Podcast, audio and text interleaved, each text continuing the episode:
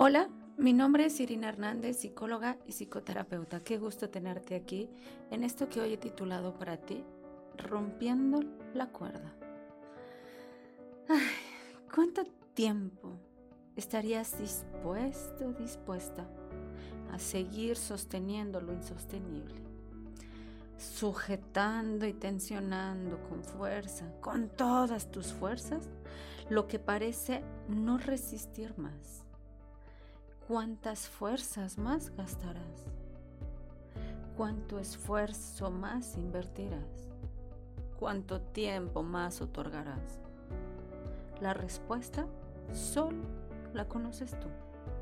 Y quizá con mucha o poca precisión, sin embargo es una respuesta que quizá solo tú conoces o que aproximadamente sabes o que incluso pudieras no saber pero sí querer.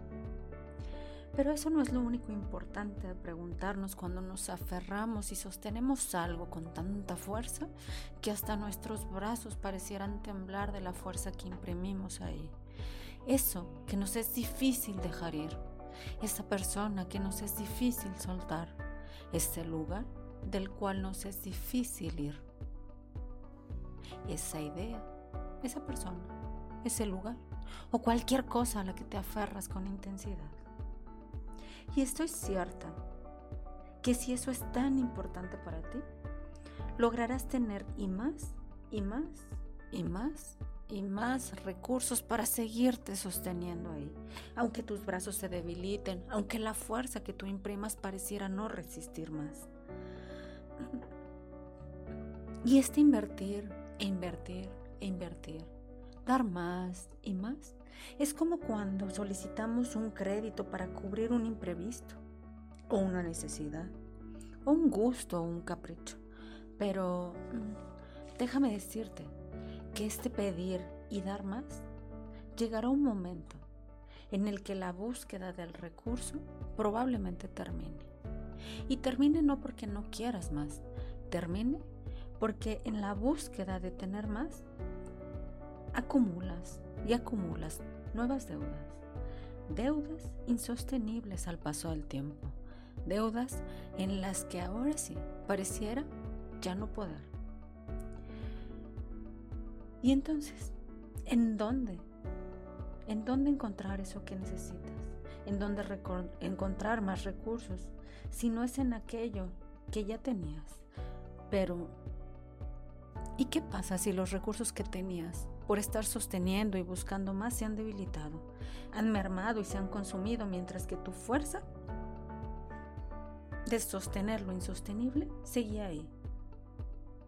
Y lo que antes tenías quizá ha desaparecido, quizá ya no es igual, quizá incluso ya no está por haber estado tan dedicado, dedicada a sostener lo insostenible, en sostener y aferrarte con toda tu fuerza a esa soga, a esa cuerda, y resistir y resistir sin soltar. Y esto puede suceder dándote cuenta o no dándote cuenta, pero ahí estás, sosteniendo con fuerza, debilitándote en el día a día. Y piensa, mira, siente, ¿qué significa esa cuerda para ti? Haberla sostenido, otorgarle todas tus fuerzas. ¿Cómo es atesorar eso que esa cuerda representa en tu vida? ¿Cómo es haber sido? ¿Cómo es haber atesorado esa persona, ese lugar, esa situación? ¿Cómo ha sido a lo largo del tiempo? ¿Es por lo que fue? ¿Es por lo que es? ¿O es por lo que quisieras que fuera? O es por lo que representa para ti, o es lo que creíste que era. Muchas veces las opciones son innumerables, tanto como las preguntas. Y dime, ¿qué es eso que en este momento imaginas que sucedería si soltaras esa cuerda o la cuerda se soltara por sí sola? ¿Cómo cambiaría tu vida en este momento? ¿Cómo te sentirías de haber soltado? ¿En qué cambiaría tu vida si sueltas. ¿Es mejor que seguir sosteniendo con fuerza? ¿O prefieres seguir o prefieres soltar? Despreocúpate si no encuentras la respuesta ahora. Despreocúpate si no encuentras el sí o el no. Lo importante es que te des la oportunidad de sentir que es haber soltado.